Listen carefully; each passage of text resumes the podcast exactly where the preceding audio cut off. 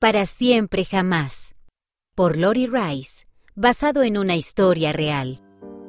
Esta historia ocurrió en Estados Unidos. James estaba sentado solo en su cama. La casa se sentía muy silenciosa. Extrañaba a su hermanita Rosie. Ella había fallecido hacía poco. Ella tenía apenas dos semanas. James encontró a su mamá en su cuarto.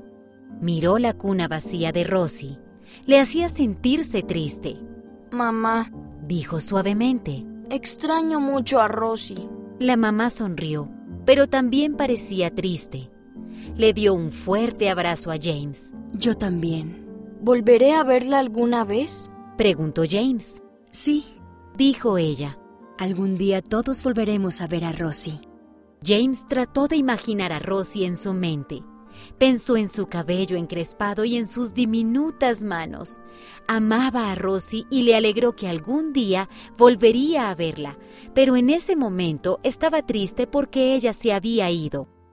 Unos días después llegó el momento de la noche de hogar. A veces la mamá o el papá enseñaban una lección, otras hacían un dulce juntos, pero esa semana el papá dijo, Vamos a dar un paseo. La mamá agarró un libro grande y se subieron al auto. Al poco tiempo, James vio un jardín con unos tulipanes rosados, rojos y amarillos, y un edificio alto y blanco con una estatua dorada en la parte superior. Había un sentimiento especial en ese lugar. ¿Sabes dónde estamos? preguntó el papá. El templo, dijo James. Tienes razón, dijo la mamá. Aquí es donde papá y yo nos casamos. Salieron del auto y se sentaron en un banco.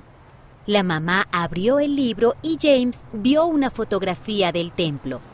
Su mamá y su papá también estaban en la fotografía. Ella llevaba puesto un vestido largo y blanco.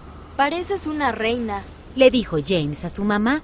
Y el templo parece un castillo. Su mamá sonrió. El templo es mucho más especial que un castillo. Gracias a los templos podemos estar con nuestra familia para siempre. La mamá pasó la página.